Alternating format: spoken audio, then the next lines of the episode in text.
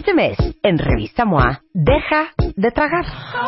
Te decimos por qué no funcionan las dietas, qué hacer para así bajar de peso, cómo diferenciar entre hambre y ansiedad y cómo dejar de comerte todas tus emociones. Además, cuatro conductas que están a punto de matar tu relación, siete cosas que puedes copiarle a los exitosos, consejos para proteger tu cerebro de la contaminación y por qué ser la otra no es nada buena idea. Verano, 112 páginas de salud, psicología y relaciones de pareja.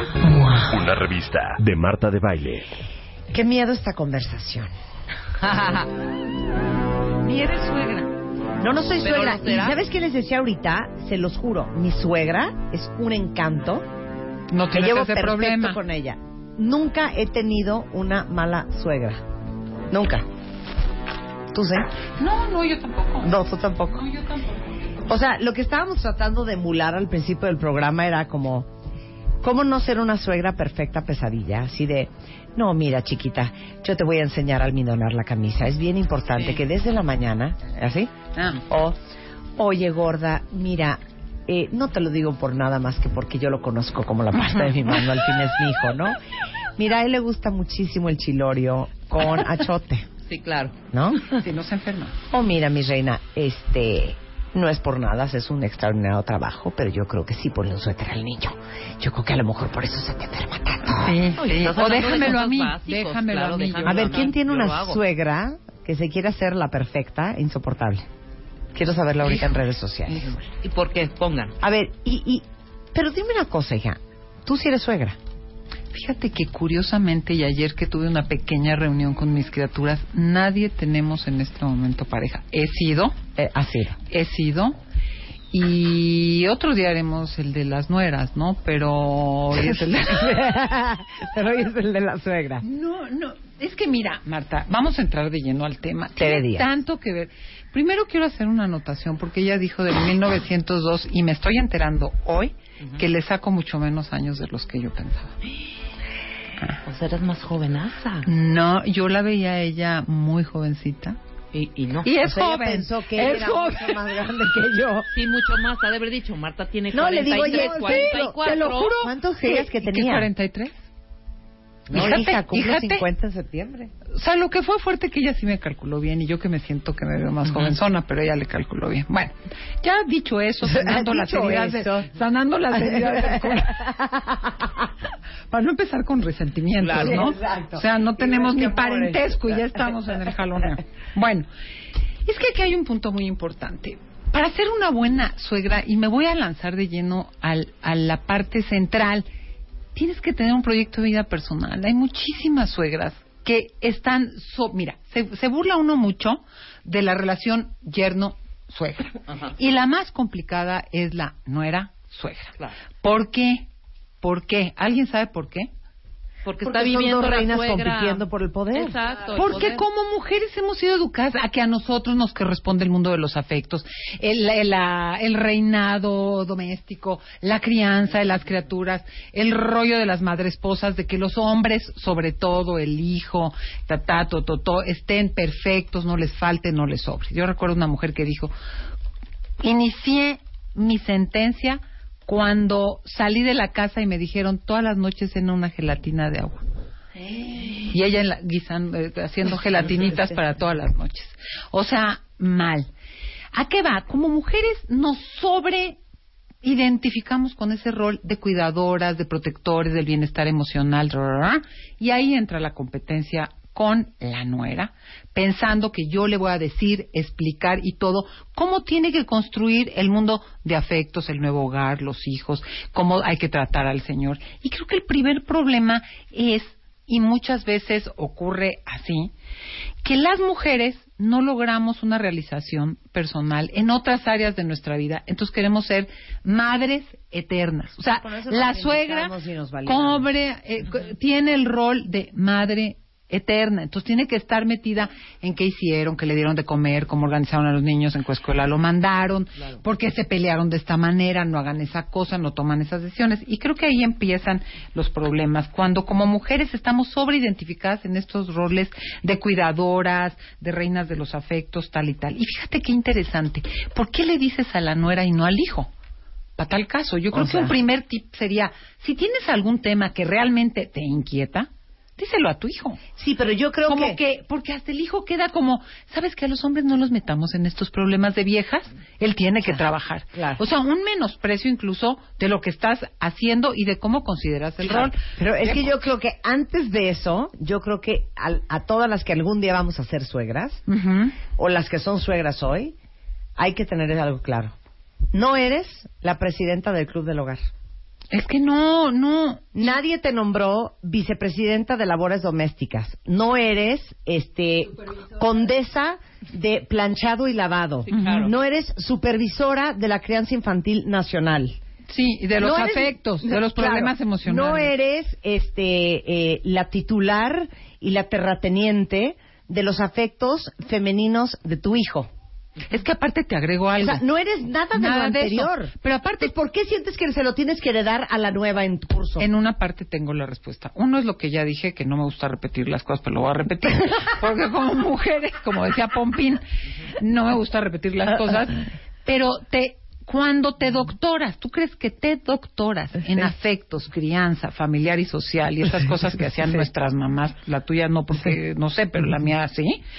Eh, ¿Tú crees que tienes el doctorado porque ya lo viviste, aunque te haya salido pésimo?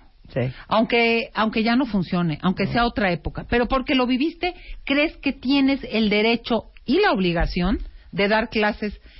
Punto. ¿Quién sabe cómo Sí, te la salió? Pregúntale si fueron contentos los que vieron a tu alrededor. Y aquí hay un punto bien importante. Creo que muchas mujeres que se posicionan en sobrematernidad y que nunca se, se retiran de las funciones, también triangulan a los hijos. Me explico, hay tal decepción muchas veces en la propia vida amorosa y en la propia vida de pa- pareja que tienen que seguir siendo mamás, porque cuando se va la criatura, aunque tenga sus 38 niñitos o los que tenga, ¿qué voy a hacer si me voy a quedar, no? El, el tradicional del nido vacío, que es normalmente un reto para cualquier pareja que estuvo muy dedicada a la crianza, quedarte tú con un señor que no tienes nada que ver. No. Claro. Que no tienes nada que hacer. Dice aquí una cuentaviente. Cuando yo llegaba mi esposo y decía, ¿dónde está mi amor? Salía ella corriendo. Cuando No. quien le estaba hablando era a mí. No, bueno. O sea, salía la mamá. No, bueno. ¿Qué tal la risa de No, Tere? bueno, es que tú dime la señora que no se da de baja, bueno, qué O desubicación. sea, salía la suegra corriendo. Corriendo. Así de, aquí. ¿No? No, no, bueno. No, no puede ser. No puede ser. Paremos aquí, dice aquí Ana, una ex suegra me regaló un lipstick rosita que no le gustaba mi color rojo y le dije, quédeselo, a usted se le va a ver mejor. Otra le dice, mira hija, yo tan flaca que estoy después de cinco hijos, tú no tienes pretexto. Qué bárbara. ¿Qué no. tal? No, ¿Qué pero tal? aparte ahí te voy, ahí te voy en la de la belleza. La exaltación de tienes que ser bonita para mi hijo. O sea, ni siquiera una cosa como compartida de somos mujeres que desafiamos retos. O sea, no tienes pretexto donde estás reforzando el estereotipo de la de la belleza femenina tan exigida para este para que le gustes a mi hijo. O sea, sí tenemos problemas, ¿eh? Claro. Sí tenemos No, esta, problemas. esta es muy fuerte, ¿eh? Cuando la suegra sigue considerando a la ex esposa como la nuera. Ay, no. Ah. Qué hijo, fuerte. esa dificultad. Bueno, ahorita les va a dar una clase Uf. a todas las que son suegras, Tere, que agárrense, ¿eh? Dice otra cuentaviente, yo quiero decir, a mí me aplicó la de, qué lástima que yo no puedo darle pecho, si no lo haría yo sin problema. No, bueno, no. ¡Qué Qué asco! miedo. Qué miedo. Maldita vieja, ¿qué le pasa? Bueno, hay, hay, lu- hay, hay, hay- y ella, No, ella se- es que yo me agarro las chichis. No, es que ¿saben qué? El otro día vi este programa que soy adicta que se llama Forensic Files. Ajá. Y entonces se divorcia el hijo de la, de la esposa y hay un nieto. Pues un día amanece la nuera muerta. Y fue y la entonces cuando empiezan a hacer toda la policía las investigaciones para ver quién mató a esta mujer, había sido la suegra con el suegro. Y entonces cuando la policía hace sus pesquisas, se dan cuenta, la hermana de la muerta Ajá. les cuenta que cuando ella le prestaba a los- al nieto, a los suegros, La suegra le daba pecho. la suegra le daba pecho No, escondidas. qué ¿Qué asco. tal? Por eso me quedé traumada con Claro. escribió Sí. mi cuenta viente. Sí, Por sí. eso me agarré las chichis. Del horror. Sí. Ahorita regresamos después del corte, no se vayan. 12.34 de la tarde. Y yo sé que la mitad están llorando y las- la mitad está llorando de risa con Tere Díaz, que es una gran psicoterapeuta con la mejor risa del condado. Pero les digo algo, estamos hablando de cómo no ser la suegra Casi como no perfectamente insoportable o insoportablemente perfecta.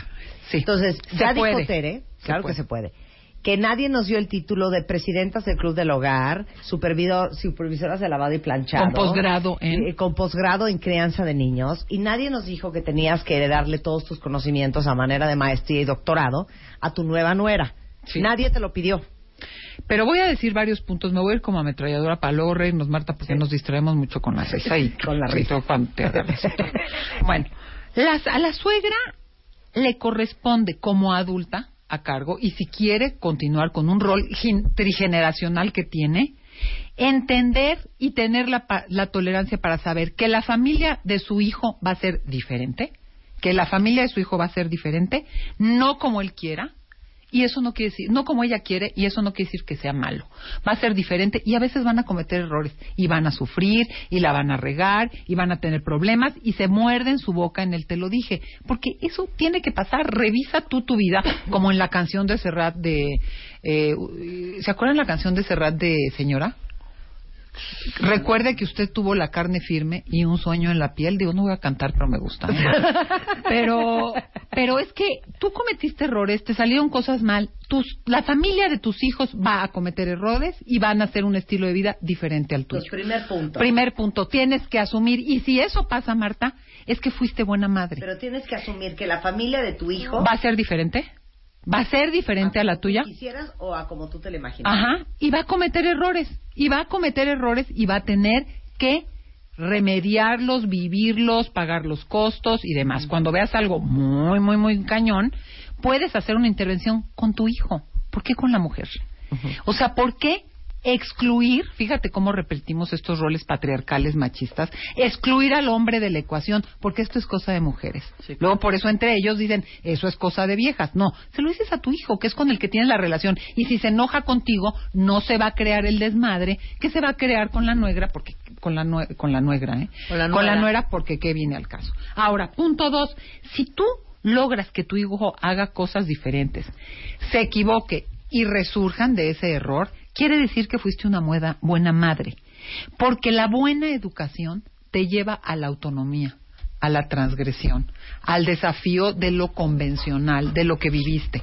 Eso es ser buena madre, que hagan cosas diferentes. Los clones de los papás que creen que llevan el estandarte de la ideología familiar normalmente son hijos súper dependientes, poco autónomos, poco creativos, etcétera, etcétera. Muchas veces hijos parentales. ¿Qué significa eso? Que se quedan siendo los papás de sus papás, en la pareja de su mamá. Los hijos parentales son malos padres y son malas parejas. Los que tienen este enganche con los padres, con la madre, es que no lograron esa autonomía. Punto dos. Hijo, hago mis cestas y ya dije la dos, voy a pasarme a la tres. Una buena suegra revisa su vida personal. ¿En qué sentido? Si está casada, si tiene pareja, ¿cómo es su vida de pareja? Porque generalmente triangulamos a los hijos por no atender nuestros propios eh, pedos, voy a usar la palabra que no es bonita pero es muy significativa, eh, de pareja. Si yo no tengo una buena relación y si a mí realmente me, me sobrerealiza ser mamá porque me frustra y me amarga y, y hasta me surra, surra es feo, ¿verdad? La relación con mi pareja, pues voy a querer ser mamá eterna y eva- evitar y evadir verme sola con la pareja. claro. Entonces muchas madres les harta, les fastidia su vida personal y su vida de pareja y entonces siguen actuando como mamá. Revisa tu relación de pareja y no quieras que tu hijo, ese es el cuarto o quinto punto, no sé los números, que tu hijo actúe una relación perfecta que tú no tuviste. Porque ni existen las relaciones perfectas, uno. Los chavos y la gente más joven va a construir relaciones de pareja y familias muy distintas a las que cada generación vamos construyendo. Entonces, es muy importante que no, que trabajes tus historias personales, que trabajes tus carencias, que trabajes tus necesidades, para que no quieras que tu hijo viva y logre lo que tú no lograste. Violeta nos acaba de mandar un, un tuit que no lo puedo creer. Yo soy sobrecargo. Y cuando yo estaba casada y regresaba de los vuelos, me encontraba mi suegra en mi cama. Mm. Y cuando la despertaba para que se levantara, me decía que me fuera a la sala. Que ese era mi castigo por dejar a su niño solo. ¿Qué onda? Fíjate, ella era sobrecargo y la suegra era sobrecarga, ¿no? No, y aparte el, el- marido, ¿qué onda? ¿Qué le decía? Vente Sí. mamá para acá, para la casa, porque no va a estar mi vieja. Claro. Ahí te voy, un hijo que no puede ponerle límites a sus papás también. es un hijo que no desarrolla una autonomía y que no puede entonces crear su propia familia. Un hijo que no sabe poner, ese es un gran síntoma de madurez. La, la capacidad de facilitar como suegra la cercanía, distancia emocional y física con tus hijos. No, a ver, cuando nace lo tienes pegado a la chichi. Cuando tienes seis años, si lo sigues teniendo pegado a la chichi, ya hay un problemita de cercanía a distancia, ¿no? Ya no le corresponde a, a cachetadones quitarle el pecho, o sea, ya le corresponde estar en otro lugar. Cuando se casa, le corresponde estar en otro lugar emocional y físico. Y aunque hay familias que tienen que vivir por razones económicas muy cerca, incluso en la misma casa, si puedes desarrollar la autonomía emocional. Pero si tú, como mujer y como madre, no tienes, que es muy dado a un rol maternal infantilizado, sobre mm, emocional, no desarrollar, porque con esta idea, eh, ahora sí que idealizada de la madre es una unión total y completa con el hijo, fíjate que no, que el crecimiento y ser una buena madre, ser una buena suegra, implica que tú misma te limites a esa cercanía emocional y física que necesitas crear para que el hijo cre- construya su propia familia. Bueno, otra, otro punto importante es tener un proyecto de vida personal. ¿Qué pasa si tú no has construido intereses, deseos, valores en otras áreas de tu vida, incluida tu propia pareja, un trabajo, buenas redes sociales, la práctica de algún desarrollo de algún interés, lo que sea, y sobrecargas el mundo maternal, pues es muy difícil porque si te alejas de los hijos ya no tiene sentido de vida. Claro. O sea, ya se te acabó tu quehacer en este mundo. Entonces, una buena suegra es una mujer que tiene un proyecto de vida personal. Como recuerdo la mamá de una amiga que cuando, cuando los hijos empezaron a nacer les dijo, yo no voy a cuidar a ninguno. Soy la abuela, voy a estar, yo ya crié a mis hijos, pero como aparte no quiero este volamiento con el primero y al sexto ya, por favor, mm, detrás del vidrio me dice hola. Y ella dijo, a mí no me corresponde y no lo quiero hacer con todo su derecho porque ella tenía una vida personal y fue abuela y estuvo presente y compartió cumpleaños y en una emergencia ac- acompañó al hijo y a la hija y demás, pero no se posicionó en este rollo de mamá, porque fíjate, tiene un sentido el otro extremo de cortar por completo con lo trigeneracional, tampoco es necesario, o sea, no se necesita un corte de tajo, porque los abuelos dan un sentido de continuidad, dan un sentido de pertenencia, eh, comparten otros valores, acompañan de una manera distinta. No necesitas con- cortar, pero sí necesitas manejar la distancia y cercanía física y emocional que tienes con esa nueva familia. Una buena suegra puede hablar con el hijo y decirle, oye, me preocupa esto en un momento dado. Para empezar, eliges qué cartas vas a jugar. Porque si le dices desde cómo peinaron al niño, a qué escuela la metieron, por qué la casa tiene eh, tal ve- ventana abierta en vez de la otra, ya quemaste tu pólvora en infiernitos. Una buena intervención en un momento oportuno Claro. puede ser necesaria, pero saber en qué intervienes y qué cartas juegas y qué cartas, como dije al principio, no te corresponde, toleras la ansiedad que te produce a ti, que hagan, decidan y les y tengan problemas por sus propias decisiones y te limitas a participar en donde creas que tu intervención va a ser oportuna y constructiva. Claro. ¿no? Porque puede ser muy fuera de lugar y destructiva, porque viene desde tu carencia, desde tu enojo, desde tu sensación de no ser validada, etcétera, etcétera. Claro. Entonces, repito así a manera de síntesis porque lo he dicho de manera muy desordenada. Una buena suegra y que educó bien es aquella que permite, facilita y promueve la autonomía de la nueva familia. Una buena suegra Me gusta, es promueve, facilita y apoya la, autonomía, de, la, nueva fami- familia. de la nueva familia. Me gusta. Eh, una buena suegra es aquella que se hace cargo de sus propias creencias, temores y necesidades de manera que no quiera vivir a través de su hijo y sus nietos lo que ella no pudo tener, vivir y lograr. Eso es típico de los padres. Ve una segunda oportunidad para construir el proyecto que no pudo construir en su propia vida. Una buena suegra no triangula al hijo en sus propios problemas de pareja y lo mete para evitar la relación con la pareja, confrontar situaciones incómodas, tener un problema de decir lo nuestro marcha o no marcha con la propia pareja, o si no tiene pareja y quiere tener pareja, buscar la pareja, porque el hijo no va a ser su propia pareja. Una buena pareja se jubila, una buena suegra se jubila de un estilo de maternidad que no le corresponde a un hijo casado o emparejado. O sea, la maternidad se actualiza conforme a la etapa evolutiva del hijo. Y como decíamos, no puede ser la misma madre para una criatura recién nacida que para un adolescente, que para un adulto joven, que para un adulto que está creando su propia familia. Una buena suegra actualiza la cercanía, distancia emocional y física, sin dejar de ser un apoyo, con el hijo, sin duda. Una buena suegra se dirige al hijo, no a la nuera. No quiere decir que no le dirija la palabra, pero cosas importantes, tú te puedes jalonear con la gente, como decía este por ahí el suegro de mi hermana, es que no eres mi sangre. Qué necesidad de restregárselo, ¿no? Pero no es su sangre, o sea, como quiera con tus hermanos, con la gente, dices, Te dices, te te, aguantas ciertas cosas y ya te conoces. Pero tú le haces a una suegra, a una nuera, un tipo de intervención y no tiene ella por qué entenderlo ni tolerarlo en un sentido porque no eres su mamá. Entonces no te posiciones como tal. Ojo, otra cosa. Una buena suegra se da cuenta cuando la nuera necesita más que un esposo, una madre. Y sabe cómo posicionarse porque si no, la nuera, hay muchas nueras que por las carencias que sean que hayan tenido, buscan una mamá, se enamoran de la familia del hijo, se enamoran de los sobrecuidados que hay, del apoyo, de tra- no necesariamente del hijo. Y eso no va a durar, porque tarde o temprano no marcha. Puede alivianar, puedes dar una contención, pero no eres su mamá. Hay, hay mujeres que se confunden, me quiere más que a su propia madre. Soy mejor pa- madre para ella que su mamá. No eres su mamá. Llegará el día en que se dará cuenta ella que no eres su mamá. Entonces, ojo, no te confundas en este rol de sobre mamá. Puedes contener, puedes conversar, puedes apoyar, puedes acompañar, pero no eres su mamá. Una buena suegra sabe esperar. Puedes estar viendo y observando que pasan cosas que no te gustan.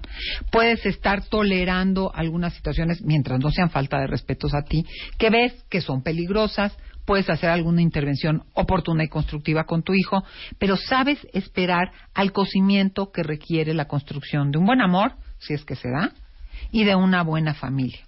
Porque no van a pasar las cosas que quieres como quieran en el momento en que tú Claro. quieras, porque están aprendiendo a construir una nueva Claro. familia. Y una buena suegra trabaja sobre sus propias creencias, dolores y demás, que creo que esto ya lo dije seis veces, pero es muy importante, para no querer vivir una vida que no pudiste hacer con la vida, en la vida, por la vida de tus De hijos. tus hijos, claro. Porque eso es ya, genera una un amarre donde si el hijo no hace lo que tú esperas, ya sufre porque les da la culpa de que la vas a frustrar. Y hay familias literales que te dicen, los chavos, ya ni tan chavos, no puedo hacer eso porque mi mamá le va a dar un infarto. Híjole, pues a veces dices, no, a que le dé un infarto a su mamá, a que le dé un infarto a la criatura, al nieto, o, O que a mí. o a mí, Sí. porque como decía mi papá, de morirme yo, de que me atropellen a mí, a que atropellen a mi abuelita, pues que atropellen a mi abuelita. O sea, no puedes, no puedes sobrecuidar y aparte infantilizar, porque muchas veces crees que los papás aguantan menos de lo que aguantan. No se trata de ser agresivos, malagradecidos, ofensivos, pero sí de entender que un límite, aunque genere dolor, puede generar crecimiento Eh, y preserva tu propia vida, la vida de tu familia, la vida de tu pareja, la vida de tus hijos. El Dr. Phil, ya saben que es el Dr. Phil este, dice algo muy bonito. Tú eres un- una invitada en su matrimonio, una invitada en su casa. Eh, tú te tienes que acotar a sus reglas y a sus vidas si quieres ser bienvenida ahí. Absolutamente. Pero le agrego algo, Marta. Hay veces que la, los mismos hijos en su tarea de crecimiento te tiran hilo para ver si jalan hebra. Entonces tú ahí te vas. Ahí te vas como hilo de media, ¿no? Ahí te vas como gordo, yo voy a decir como gordo en tobogán porque entre el estigma de los gordos y más de las gordas, prefiero decirlo en masculino. Ahí te vas a decir, a deshacer. Y luego ya se contentaron, ya no piensan igual, ya superaron su problema y tú ya dijiste, desdijiste, hiciste y dejaste de hacer y ya dejaste una huella. Entonces, aunque te den ganas y te abran la puerta de véngase a vivir, opines sobre esto, te tienes que saber medir, porque más vale hablar de menos, hacer de menos que hacer de más. Y no en un sentido de pichicatez, falta de generosidad, ni falta de empatía, sino de los hijos también en su crecimiento a veces piden, dicen y hacen cosas que aunque las estés viendo no te corresponde meterte. Yo creo que mucho, mucho correlaciona de verdad con que tengas una vida rica, una vida personal, una vida que te estimula, una madurez que has aprendido con el tiempo en cuanto a qué funciona en el rol de madre, qué no te funcionó a ti con tu propia madre, con tu propia suegra, para que no repitas patrones trigeneracionales que a veces no dichos se se pasan, no me gusta decir energéticamente porque no es un término que yo maneje ni en mi forma de trabajar ni, ni nada, pero realmente los secretos, los estilos, los patrones, los propios dolores se pasan, ¿no? O sea, como como con la leche que amamanta, ¿no? Hay cosas que no necesitas decir y que se viven y que se pasan silenciosamente. De ahí la importancia del trabajo personal, ¿no? Pero bueno, esto nos lleva a un tema bien importante que, que acaba centrándose en lo que es la nueva identidad de las mujeres, ¿no?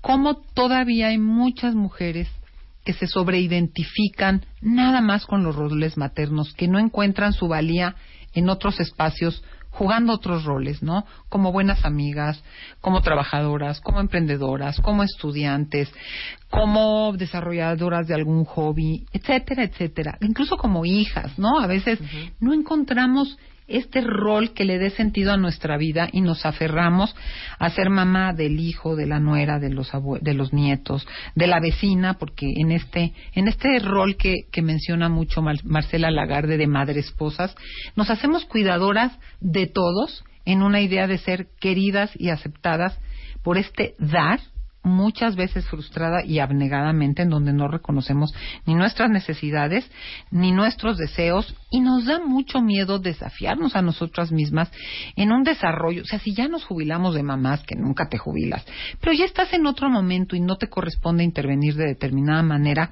pues ¿por qué seguir actuando un rol pudiendo ponerte en otros escenarios que te aporten otras cosas que también te van a hacer mejor mamá. Claro. Porque el poder estar en contacto con otras personas, con otros saberes, en otros espacios, con otras lecturas, en, con otras personas, te permitirá darte cuenta, ampliar una visión del mundo y de la vida, de la maternidad, de la pareja, que te ayudará a ser más oportuna en ese sentido en tu relación como suegra y como madre.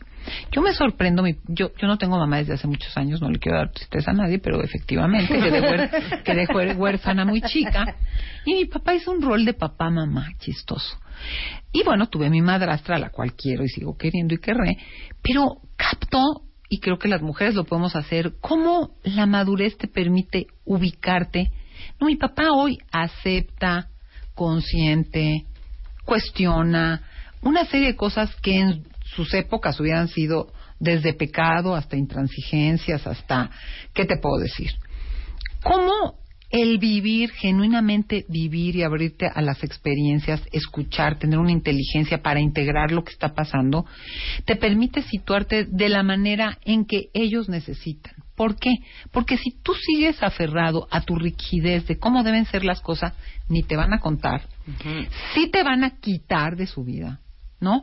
Aunque tome tiempo, nunca te van a reconocer. Eh, eh, tenías razón, porque si te voy a decir tenías razón, para que te me arranques con una letanía, te lo dije, pero yo lo vi venir, pero te dije que tal cosa, pero ve ahora lo que estás pasando, ahora yo no me voy a hacer cargo, ni siquiera van a poder acercarse y a compartirte lo que realmente están viviendo, porque van a tener miedo de que te posiciones como la lo todo, inquisidora, manda más, que va a volver a tomar un reino y a querer tener el control de una vida que no tienes ningún control, ni te corresponde, ni te hace bien a ti, ni te hace, ni le hace bien a esa familia que comienza. Pues me gustaría saber qué está diciendo la gente, porque ya dije No, mucho. Bueno, o sea, ¿qué pasa cuando el hijo y la nuera Ya hasta me manipulan cansé a la hablar. suegra para hacerla responsable como abuela y los problemas que tienen? Ah. Cuando me casé, mi suegro me dijo conmigo sin problema, pero si quieres ser aceptada debes ganarte a la señora. Híjole. Este, a mí me tiraron el arroz porque no lo hice siguiendo los pasos que ella seguía. Este, mi suegra quiere saber costos de cada viaje que hacemos. ¿Por? Eh, no, bueno, yo lo hice y ahora no me dirigen la palabra, poniéndole límites. No, Bueno, es que voy a decir algo, Marta. Si en alguien, en el adulto responsable que le correspondería, en este caso a la suegra, al suegro, tener la madurez, la limitación, la, la inteligencia de intervenir, y estás viendo cosas que, no vienen al caso, pues en alguien tiene que caber la madurez. Y muchas veces como hijo, como nuera, como yerno, como hija, tendrás que saber ponerle límites a los propios padres. Y es de las cosas más difíciles de hacer porque te puedes sentir malo, traicionero, eh, etcétera, etcétera. Y la vida madura tiene que ver con la capacidad, vuelvo a decir, de diferenciación, que es gestionar una cercanía emocional sin batirte con los sentimientos, problemas y dolores del otro. O sea, no tengo que cortar de tajo porque hay gente que corta de tajo, se va a vivir a otro lugar, no les vuelve a dar, hablar, no les da el celular y aún así siguen actuando y dejando de actuar en reacción a estos modelos o a este estilo de ser mamá y de ser papá, a los propios padres. Hay gente que vive en Tumbuctú y si le mandan decir que su mamá dijo, se vuelve a encender y a poner enfurecido porque sigue liado emocionalmente al no haber trabajado ese asunto. Yo creo que como hijos también, como hijos adultos, también tenemos que tener la capacidad de saber poner esos límites y sobre todo como pareja, no meter a los papás, pues que yo no soy el problema, mi mamá quiso. No, pues ya llega un momento en que cada quien tiene que ponerle límite a sus propios padres para poder generar una relación de pareja suficientemente buena, ¿no? totalmente. Final thoughts. Quiero invitar a algo que no viene al caso, a los que estén hartos, cansados, aburridos y ya de, de, Sin de- de todas ilusiones. estas- sin ilusión, flacos, cansados, ojerosos y sin ilusiones. Falta mucho, pero vayan separando la fecha. El 25 de agosto vamos a tener un concierto con Mist para todos aquellos singulares, solteros e interesados en pasar un buen Ah, Mist, rato. Mist, Mist. Exacto, Vamos, exacto. Entonces pueden bonito, buscar toda la información en nuestra en mi página, por supuesto, teredias.com y en el 55 50 51 18. Están completamente invitados a pasar un rato porque sabes que el esparcimiento también permite recolocar eh, dónde están nuestras relaciones y nuestras necesidades. Hay que descansar, no hay que seguir patinando sobre los mismos temas. 25 de agosto, invitados a este concierto con Mist y e informes en el 55 50 51 18 y en mi página web teredias.com y todos los que estén atormentados por familias amueganadas que no reconocen estos límites, ya saben que en psicoterapia la montaña una consulta te puede hacer la diferencia. Eh, también en el 55 50 51 18. Qué bonito.